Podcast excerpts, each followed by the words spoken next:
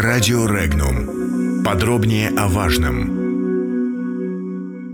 Суверенитет России над Курилами не обсуждается, но не для Японии.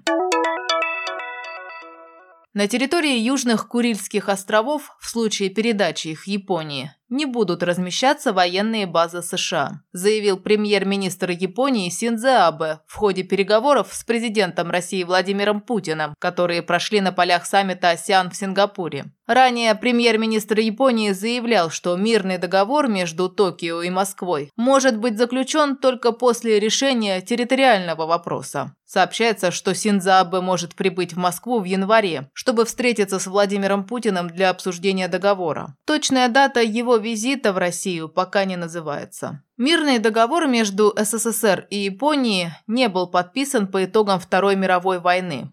Вопрос принадлежности южной части Курил является основным камнем преткновения. Опрос информационного агентства Регнум показал, что 89% жителей России выступают против любых территориальных уступок Японии. Сюда входят все варианты уступок, будь то 4, 2 или даже один остров. Мирный договор, который могли бы подписать Россия и Япония, существенно не повлияет на развитие экономических отношений между двумя странами, считает политолог Владимир Шиповалов. По его мнению, эта проблема очень сложная, и совместить позиции двух сторон чрезвычайно непросто. У данной проблемы есть очень большой и негативный бэкграунд. Иными словами, по мнению Шиповалова, потенциал разрешения этой ситуации невысок и серьезных подвижек в ближайшее время ожидать не стоит. Более того, политолог признался, что не видит каких-то крупных перемен в российско-японских экономических отношениях, которые могли бы последовать за заключением мирного договора. Японцы не перестанут требовать возвращения всех четырех островов Курильской гряды и на меньшее не согласятся, полагает профессор факультета глобальных процессов МГУ Александр Сагаманян. Доктор исторических наук, политический обозреватель информационного агентства «Регнум» Анатолий Кошкин отмечает, Владимир Путин, прекрасно понимая, что российский народ не позволит удовлетворить японские территориальные притязания на Курильские острова, тем не менее оставляет дверь для переговоров открытой. При этом он время от времени подбрасывает поленья в костер японских надежд и ожиданий, когда то соглашается вернуться к хрущевскому компромиссу о передаче Японии в виде жеста доброй воли всех островов Малой Курильской гряды, острова Шикотан и 18 мелких островков, отмелей и морских камней, именуемых в Японии Хабамаи, то озадачивает японцев предложением завершить схватку политического дзюдо в ничью. При этом постоянно речь идет о явно нереалистичном варианте прийти к полюбовному согласию, при котором не будет ни победивших, ни проигравших. Кошкин считает, что не до конца продуманные предложения заключить до конца года мирный договор без окончательного разрешения вопроса о территориальном размежевании. То, что японцы не согласились с этим, лично у эксперта удивления не вызвало, ибо давно ставший анахронизмом бесполезный для нас мирный договор нужен Токио с единственной целью – добиться включения в такой договор согласия России вернуть северные территории. Без этого мирный договор и японцам не нужен.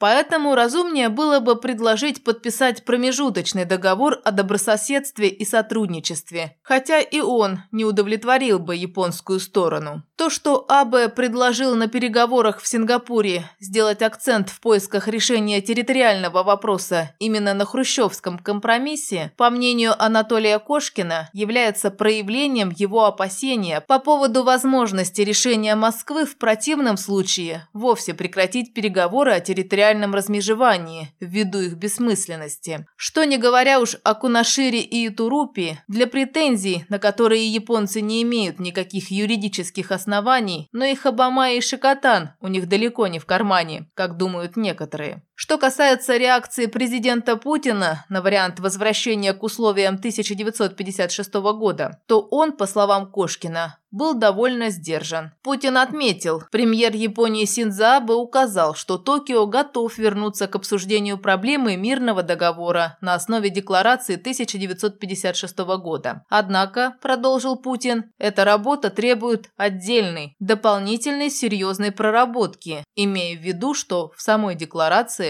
далеко не все ясно. Основным препятствием для заключения мирного договора между Токио и Москвой являются претензии Токио на острова Курильской гряды и Туруп, Кунашир, Шикотан и группу Хабамай. Россия отвергает эти претензии и постоянно напоминает японской стороне, что после окончания войны весь архипелаг вошел в состав СССР, и суверенитет России над этими островами, имеющий соответствующее международно-правовое оформление, сомнению не подлежит.